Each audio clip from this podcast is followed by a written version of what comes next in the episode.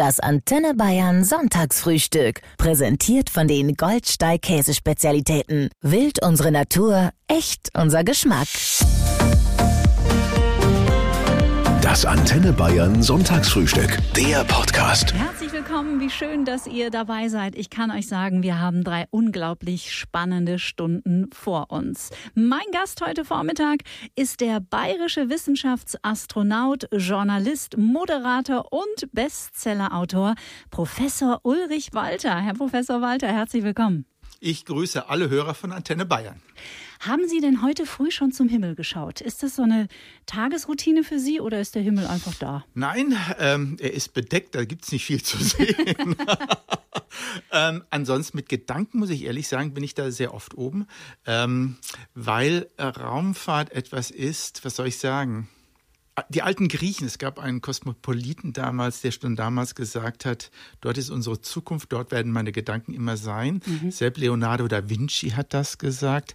Er hat gesagt, wer einmal das Fliegen erlebt hat, der wird mit seinen Augen immer himmelwärts schauen. Und das ist tatsächlich so, wenn man einmal diese große Freiheit, diese Möglichkeiten, die damit verbunden sind, verstanden hat, dann sind die Gedanken eigentlich immer dort. Man muss nicht deswegen hochschauen.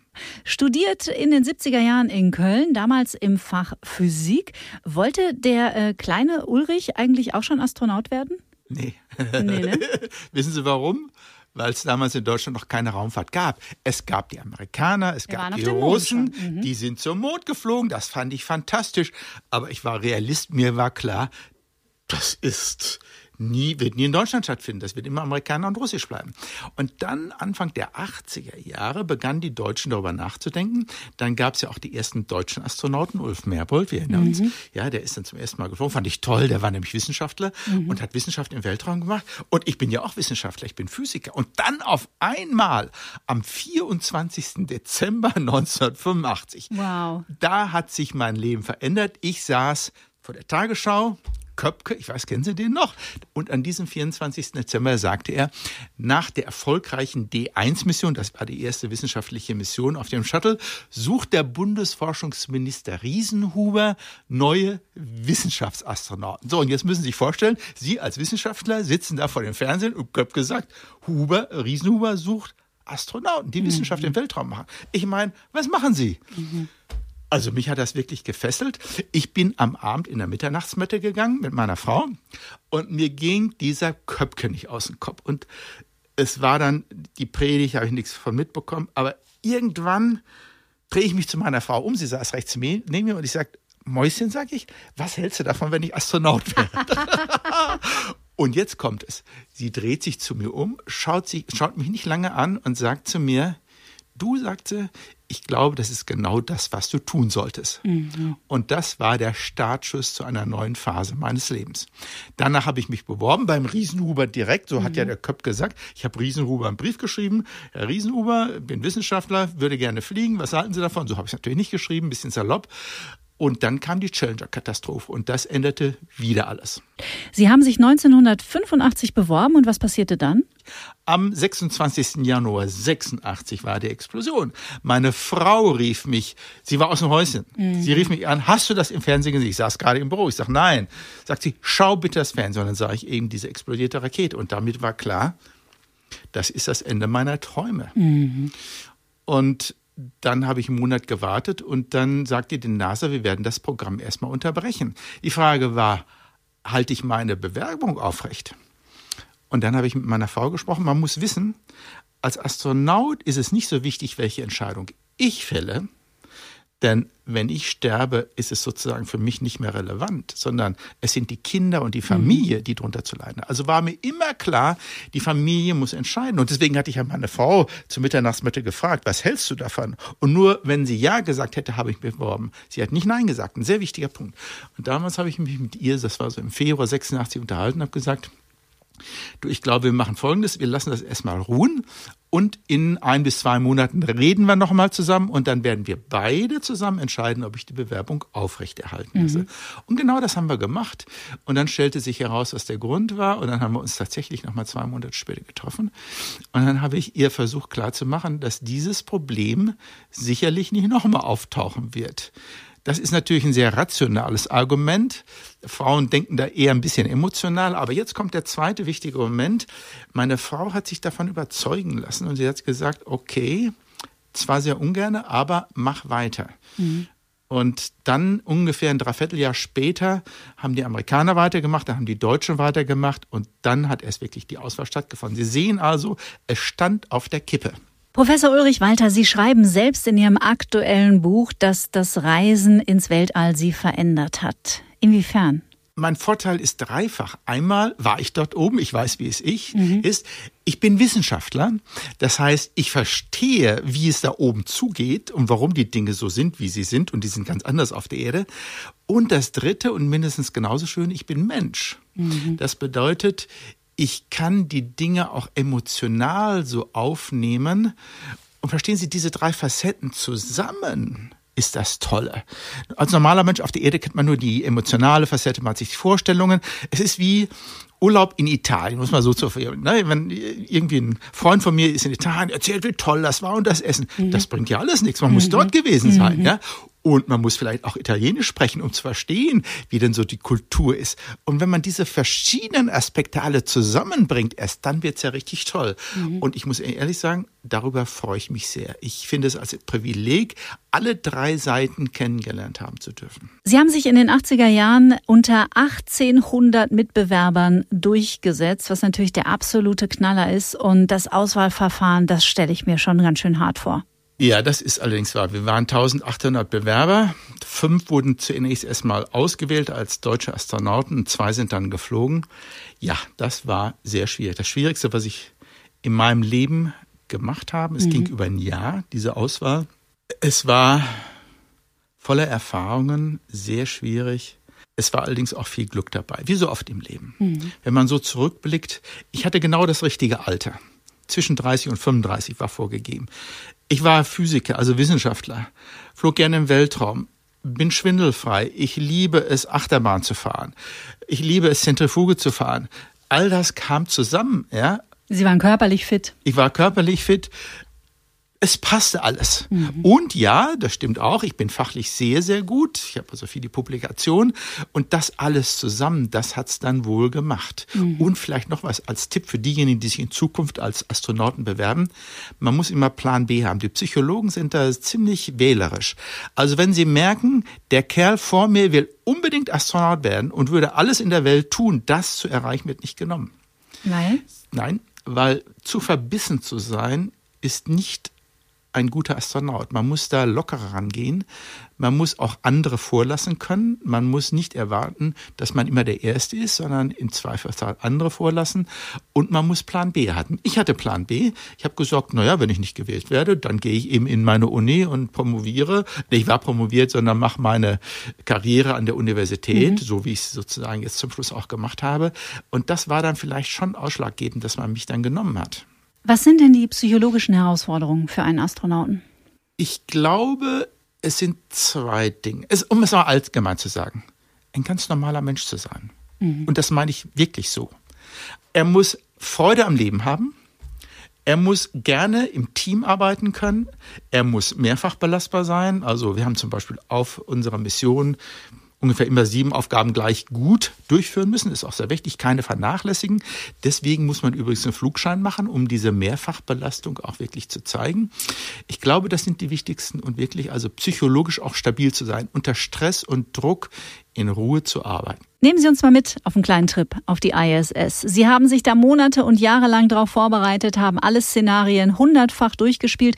Aber am Ende ist es ja doch nur Theorie, ne? Ja, so ist es die Realität ist immer noch beeindruckender als das, was man liest oder hört. Mhm. Ja, so ist es und so ist es auch beim Staat. Wie soll ich Ihnen das erklären? Sie sitzen auf einem Vulkan. Mhm. Unter Ihnen 2000 Tonnen Treibstoff. Aber nicht irgend so was, was Sie hier irgendwo in der Tankstelle bekommen, sondern Wasserstoff, Sauerstoff, das Beste, was die Menschheit kennt. Hochexplosiv unter Ihnen der Sicherheitsabstand, falls mal die Rakete explodieren sollte, ist 15 Kilometer, damit ja keine Trümmerstücke irgendwelche Menschen treffen. Und sie sitzen aber genau oben drauf. Ja? Und ich werde oft gefragt, was für ein Gefühl ist das dann beim Start? Nun ja, man sitzt eben auf einem so einem Vulkan, mhm. der im nächsten Augenblick losgeht.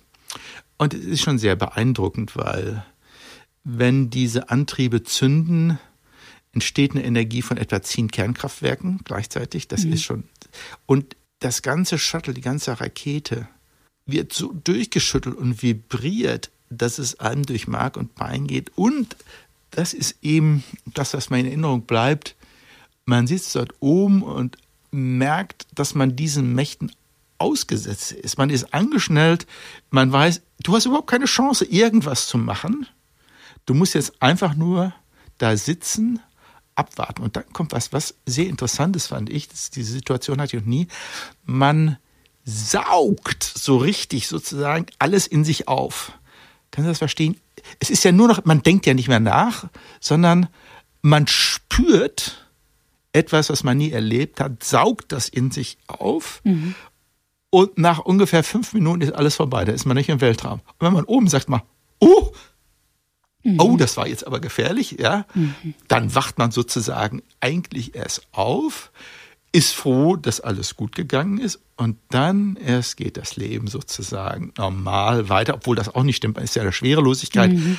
Aber diese außergewöhnliche Situation, der man ausgeliefert ist, ohnmächtig ausgeliefert ist, die ist vorbei. Und das, komischerweise, das bleibt ewig hängen. Diese Ausnahmesituation, die auf einen einströmt, der man ausgeliefert, das bleibt ewig bei mir eingebrannt. Wie kommt man denn eigentlich als Astronaut mit der Einsamkeit klar im Orbit? Ähm, um ehrlich zu sein, darauf wird man getestet. Mhm.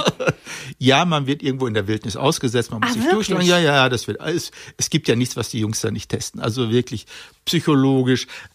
Auf Klaustrophobie wird man getestet. Klar. Das heißt, es gibt so eine kleine Lederkapsel, die ist gerade mal anderthalb Meter lang. Da muss man sich dann in gebückter Haltung reinsetzen und dann wird man da reingelegt. Und das heißt, wir wissen nicht, wie lange sie da jetzt liegen bleiben. Genauso wird man irgendwo ausgesetzt. Man muss sich durchschlagen. Es wird alles getestet, auch am Körper. Es gibt keine Körperöffnung, die von irgendwelchen Medizinern nicht untersucht wurden. Von dem Weg nach oben haben Sie uns ja schon erzählt, aber mich interessiert natürlich vor allem, was ging in Ihnen vor, als Sie das erste Mal die Erde aus dem Weltraum gesehen haben?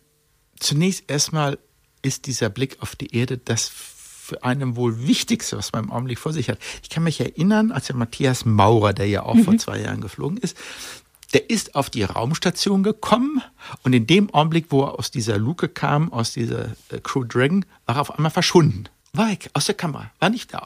Keine Begrüßung, nichts, einfach weg. Und nach drei Minuten kam er wieder und da haben sie ihn gefragt, wo warst du? Wir wollen hier eine Aufnahme von der Gruppe machen. Sagt er, ich habe das Wichtigste getan, was ich tun musste es gibt eine Cupola, eine Aussichtsplattform auf der Raumstation und da wollte ich unbedingt rausschauen. Wenn irgendwas passiert und ich muss sofort zurück zur Erde, das habe ich geschafft. Mhm. Und genauso ging es mir auch. Und das machen eigentlich alle Astronauten. Man versucht erstmal zum Fenster zu kommen und diesen Blick hinunter zu haben. Warum ist er so wichtig? Nun, zunächst erstmal ist der Abstand gar nicht so groß. Es sind ungefähr 350 bis 400 Kilometer. Aber dieser Abstand ist eigentlich perfekt, denn von dort oben sehe ich ringsrum von einem Kontinent zum anderen. Also ich habe einen großen Überblick. Ich sehe nicht die ganze Erdkugel, aber habe einen Überblick. Aber ich bin nahe genug, um Details sehen zu können. Mhm. Ich sehe jetzt zwar nicht mein eigenes Haus, aber ich sehe den Häuserblock, in dem ich wohne. Wirklich? Ja. Man kann sogar kleine Straßen vor einem einheitlichen grauen Hintergrund sehen. Also zum Beispiel in Wüsten oder irgendwo in Regenwäldern oder so. Sowas kann man dann schon sehen. Also man sieht eben beides. Man hat den Überblick und Details. Und diese Kombination ist ideal, denn man kann sich schon hineinversetzen. Man kann sagen, schau, da wohne ich. Das ist meine Stadt. Und man sieht trotzdem, ach, und da endet Deutschland. Übrigens, wo ist die Grenze? Na, man fragt sich sofort, ist da irgendwo, was weiß ich, Karlsruhe, da muss doch irgendwo die Grenze sein. Aber sie sehen keine Grenzen. Es gibt keine Grenzen. Die sind nur in unserem Kopf. Aber sie sehen es. Mhm. Und das verändert das Denken. Verstehen Sie? Mhm. Es mit eigenen Augen zu verstehen, um es mal so zu sagen. Mhm. Sie sehen die Realität. Und nur das verändert das Denken und das ist toll. Und das einmal gesehen zu haben, das lässt einen erkennen, dass die Dinge, die wir gemeinsam haben, wichtiger sind als die, die uns trennen. Ich bin äh, ganz schön überrascht. Ich wusste nicht, dass Sie auch so ein Philosoph sind. Ja, das stimmt. Oder? Ich habe, ich, das stimmt, ich habe vollkommen recht. Ich habe eine philosophische Ader und ich glaube, das ist uns Menschen im Abendland irgendwie eingehen. Wir sind schon, na, Sie wissen es ja Kant und so, das steckt uns alles im Blut. Und ich glaube, Wissenschaftler sind besonders sensibel auf solche philosophischen Fragen, weil wenn wir den Dingen auf den Grund gehen, kommen wir irgendwann zu einer Steinschicht, wo, man, wo es nicht weitergeht. Mhm. Und ab da hilft dann eigentlich nur noch Philosophie. Und diese Philosophie, die mich so seit meinem 15. Lebensjahr begleitet und die durch die Raumfahrt doch wesentlich bestärkt wurde, habe ich eben auch in mein Buch mit eingearbeitet. Also mhm. genauso geht eigentlich mein Buch los mit solchen philosophischen mhm. Betrachten. Warum machen wir Raumfahrt? Warum wollen wir dorthin? Es geht eben mehr nur, als dass wir Wissenschaft machen, um ehrlich zu sein. Inzwischen ist mir klar, dass das eigentlich nur ein Feigenblatt ist. Die Wissenschaft. Ja. Das glaube ich auch. Feigenblatt in dem Sinne, dass man sagt, ja, Wissenschaft ist toll, das braucht die Menschheit. Ja, ja, Wissenschaft ist schon gut. Aber das ist nicht das Entscheidende, warum wir wirklich in den Weltraum wollen. Was ist das Entscheidende? Ein japanischer Freund, Kano-san heißt er, den ich gut kenne und ich war in Japan, hat mir mal gesagt, wisst ihr eigentlich, warum ihr Raumfahrt macht? Ihr da im Westen und ich sage, ja, Wissenschaft machen wir da. Nee, nee, sagt er. Nee, überhaupt nicht. Jetzt bin ich anders. gespannt. Er hat gesagt, schau her, ich bin ein Shintoist. Mhm. Ihr seid Christen. Für uns Shintoisten ist Gott in der Natur. Er ist unten bei uns. In jedem Baum, in jedem Grün steckt Gott. Daran glauben wir. Euer Gott ist im Himmel. Ihr glaubt, wenn ihr in den Himmel fahrt, dann kommt ihr Gott näher. Mhm. Ihr glaubt damit eine höhere Weisheit erlangen zu wollen und erlangen zu können. Deswegen fliegt ihr in den Himmel. Und ich weiß noch, wir standen da vor einem Shinto-Schrein und ich sagte, der Kerl hat recht. Genauso ist es. Wir werden vielleicht später noch die Gelegenheit haben, über UFOs und über Aliens ein bisschen zu spekulieren, aber Sie haben mir im Vorgespräch schon verraten, dass Sie da Ihre großen Zweifel haben. Warum? Es gibt kein einziges tolles Bild bei Tag, wo man sowas wirklich gut sieht. Und ich sage immer, erst in dem Augenblick, wo sie mir jetzt hier so einen Außerirdischen ins Studio stellen vor mir und ich drücke ihm die Hand und ich sage, okay, jetzt glaube ich erst dann glaube ich, dass es Außerirdische gibt. Mhm. Vorher ist alles Fake. Sie haben ja auch was mit Albert Einstein gemeinsam, ne? Der hat ja auch Physik vereinigt mit Quantenphysik, mit Astrophysik, mit Spiritualität und mit Philosophie. So ist es. Er war ein großer Philosoph. Er war auch ein sehr verbundener Jude, muss man sagen. Mhm. Aber wie ich glaubte nicht an einen Gott. Aber das ist okay. Mhm. Ja. Haben Sie sich mit seiner Arbeit ja, in Ihrem Leben tief, ja. sehr tief beschäftigt? Ja, das habe ich. Das muss ich. ich lehre es sogar. Ja. War er seiner Zeit einfach Jahrzehnte voraus, frage ich mich Einstein oft. war ein schwieriger Mensch. Ja. Er gehört wie Elon Musk, um mit der Raumfahrt wieder auf Über den möchte ich natürlich unbedingt auch mit Ihnen sprechen. Er war sehr ähnlich wie Elon Musk. Das heißt, diese Person mit einer sehr hohen Intelligenz und die wie manisch an einer Idee arbeiten, Einstein und Elon Musk sind so, sind persönlich gesehen, sagen wir mal so, man möchte nicht mit ihm befreundet sein. Ich gebe Ihnen ein Beispiel bei Einstein. Einstein war verheiratet, am Anfang mit einer Frau, mit dem hat er einen Ehevertrag geschlossen.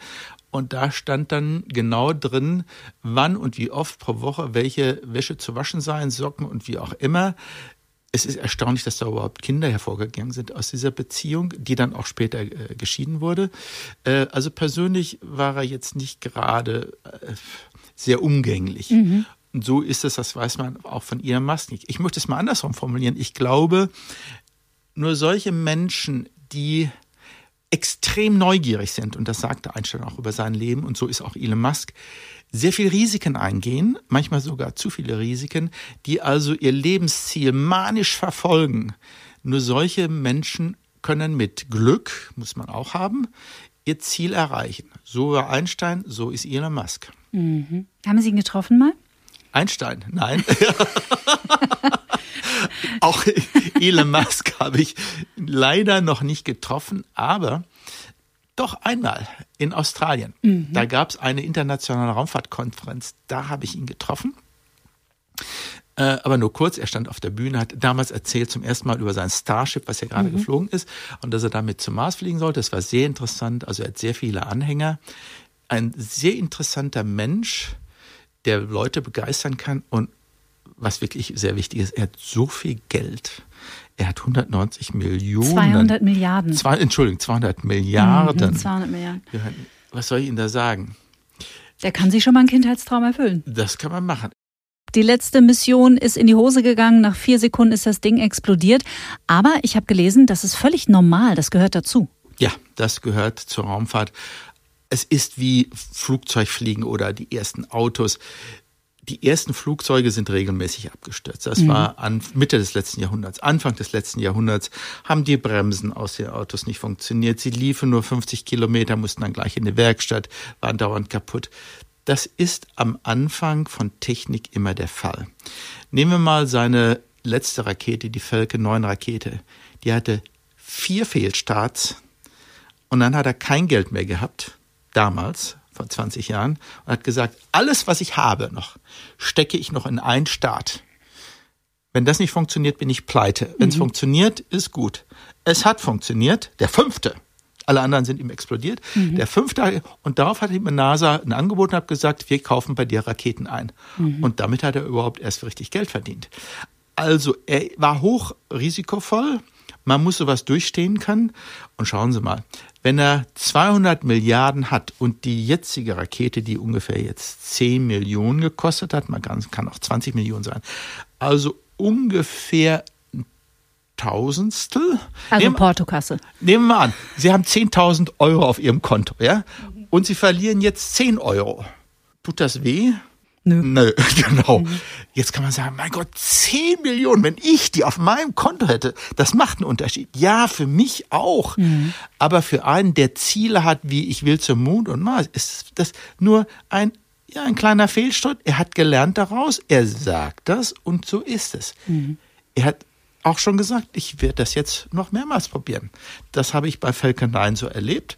Ich ziehe das jetzt einfach durch, bis die Technik funktioniert. Und ich garantiere, so wahr ich hier sitze, in zwei, drei Jahren wird die Technik super funktionieren und auch dann würde ich einsteigen. Für wie realistisch halten Sie Weltraumtourismus? Ist das echt vorstellbar in den nächsten Jahren?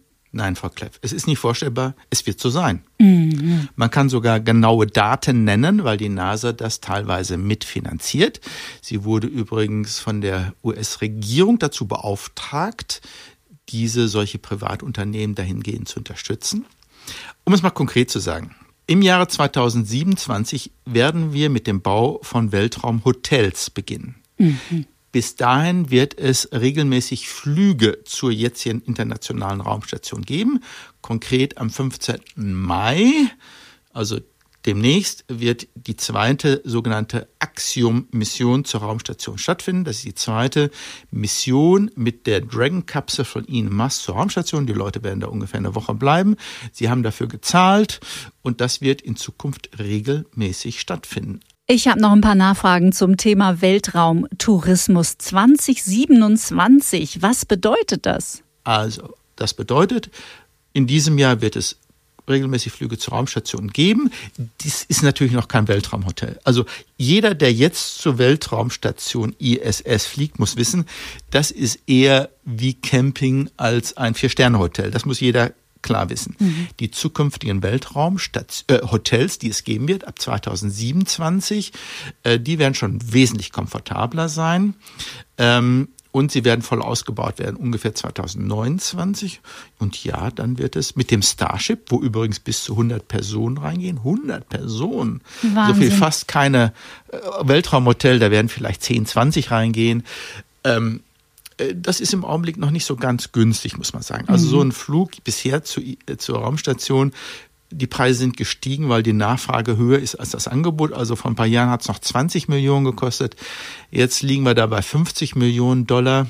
Die werden wieder fallen, dem Augenblick, wo wir dann wo viele Personen auf solche äh, Weltraumhotels fliegen werden. Ich denke mal, und Elon Musk hat das ein bisschen vorgerechnet, die Preise werden so vielleicht auf 50.000 fallen, 50.000 Euro. Wow.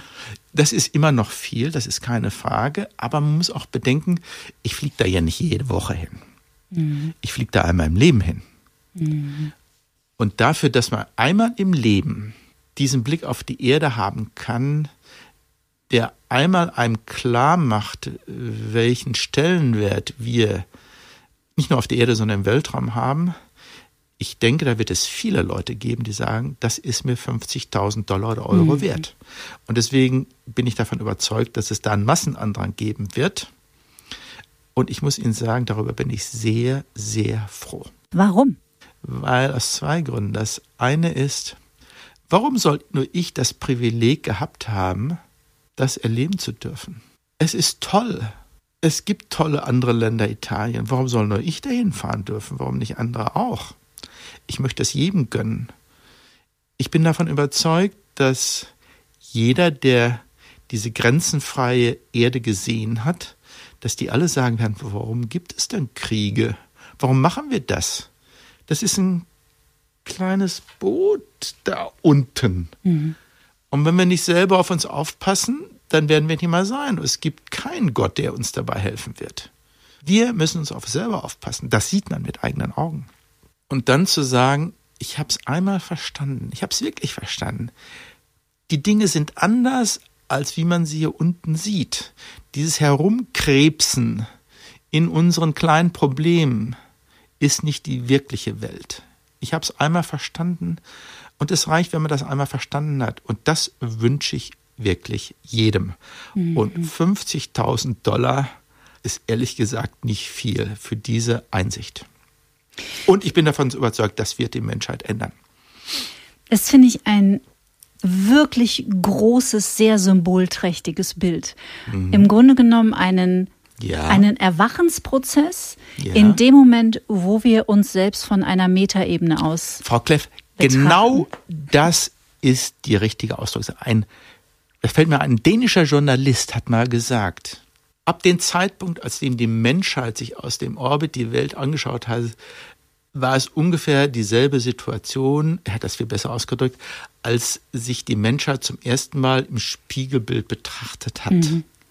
Genauso ist es. Eigentlich ist Raumfahrt eine Rückbesinnung auf sich selber. Sich selber mit anderen Augen sehen. Das ist der essentielle Punkt von Raumfahrt. Was hält Sie denn eigentlich jung? Als Einstein mal gefragt wurde, was ist das Besondere an Ihnen, hat er gesagt, ich bin eigentlich nicht besonders gut. Was mich auszeichnet ist, hat er gesagt, ich bin leidenschaftlich neugierig. Ja. Das hält einen jung und das ist das Wichtigste im Leben. Das sollte man im Leben nicht verlernen. Vor ein paar Wochen haben wir eine Sonde hochgeschickt zum Jupiter. Ziemlich teure Mission, ist acht Jahre unterwegs. Was erhoffen wir uns vom Jupiter? Um genau zu sein, fliegen wir mit JUICE nicht zum Jupiter, sondern zu seinen Monden. Mhm. Und der Grund ist folgender.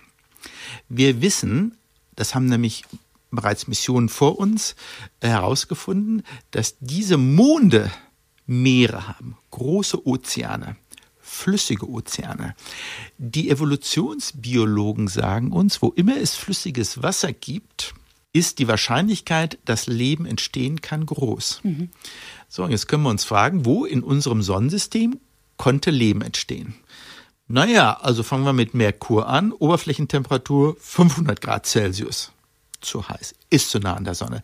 Venus hat eine sehr starke Atmosphäre, Oberflächentemperatur 450 Grad Celsius. Auch zu Kann warm. man vergessen. Mhm. Mars, jenseits von uns, hat eine Oberflächentemperatur von minus 20 Grad, hatte aber vor ungefähr dreieinhalb Milliarden Jahre ungefähr plus 20 Grad Celsius und wir wissen, er hatte Ozeane, und es war richtig warm. Und deswegen wetten alle Wissenschaftler darauf, damals ist Leben dort entstanden.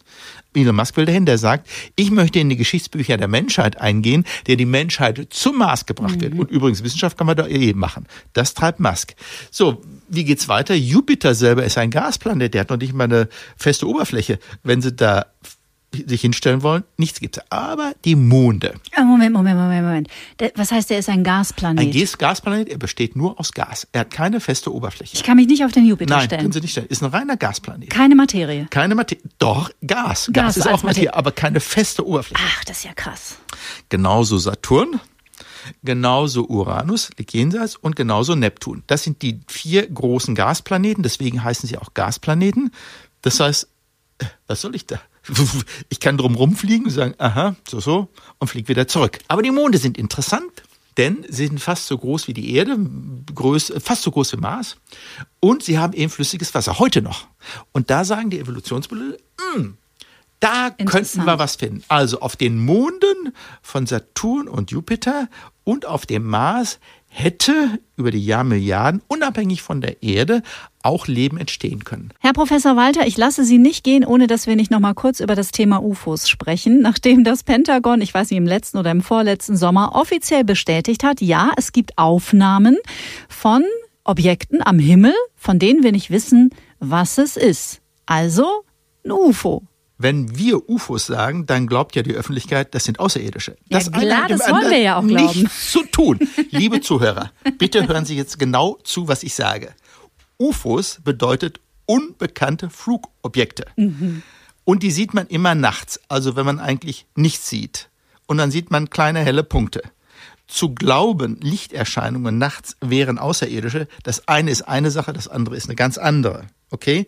Und das genau haben die Amerikaner gesagt. Wir haben nicht verstanden, was es ist, aber sie haben nicht gesagt, dass es außerirdisch ist. Ein sehr wichtiger Punkt. Na okay, also für den Moment, das würde jetzt hier den Rahmen sprengen, ähm, begnüge ich mich mit dieser kurzen Antwort. Letzte Frage, und ich weiß, die klingt sehr nach Science Fiction, aber ich weiß auch, dass sie Ihnen oft gestellt wird. Glauben Sie, dass jemals Zeitreisen möglich sein werden? Es wäre jetzt zu ausführlich, da ins Detail zu gehen. Die Antwort lautet nein. In die Vergangenheit auf keinen Fall. Es gibt da ganz einfache logische Gründe. Nehmen wir an, ich würde in die Vergangenheit reisen können. Nehmen wir mal an zu meiner Großmutter und ich erschieße sie, dann würde es mich ja gar nicht geben. Wenn es mich nicht gäbe, hätte ich ja gar nicht in die Vergangenheit reisen können, um meine Mut Großmutter zu erschießen. Aber wenn ich sie nicht erschossen hätte, würde sie ja leben. Also würde ich doch existieren. Mhm. Also existiere ich oder existiere ich nicht? Man nennt sowas eine Inkonsistenz, eine logische Inkonsistenz. Und das ist ein deutliches Zeichen, dass sowas nicht geben kann. Aber jetzt kommt es. Zeitreisen in die Zukunft werden möglich sein. Oh, wow. Aber nur in die Zukunft. Das zu beschreiben ist etwas schwierig. Mhm. Hat was mit Einstein und Relativitätstheorie. Man braucht eine Rakete, die ziemlich schnell fliegen kann, Lichtgeschwindigkeit. Aber dann kann ich im Prinzip in eine weit entfernte Zukunft fliegen. Ob ich das will, ist eine andere Frage. Mhm. Ja, das ist eine gute Frage. Und eine schöne offene, kurz vor Schluss. Da könnt ihr vielleicht jetzt mal im Familienkreis ein bisschen drüber weiter philosophieren. Herr Professor Walter, ich danke Ihnen von Herzen für den Besuch. Ich könnte stundenlang mit Ihnen weiter plaudern. Bleiben Sie gesund und bitte bleiben Sie neugierig. Ich werde es auf jeden Fall sein. Tschüss. Tschüss. Das Antenne Bayern Sonntagsfrühstück. Der Podcast. Jede Woche neu. Jetzt abonnieren oder folgen für mehr spannende Gäste und entspannte Gespräche.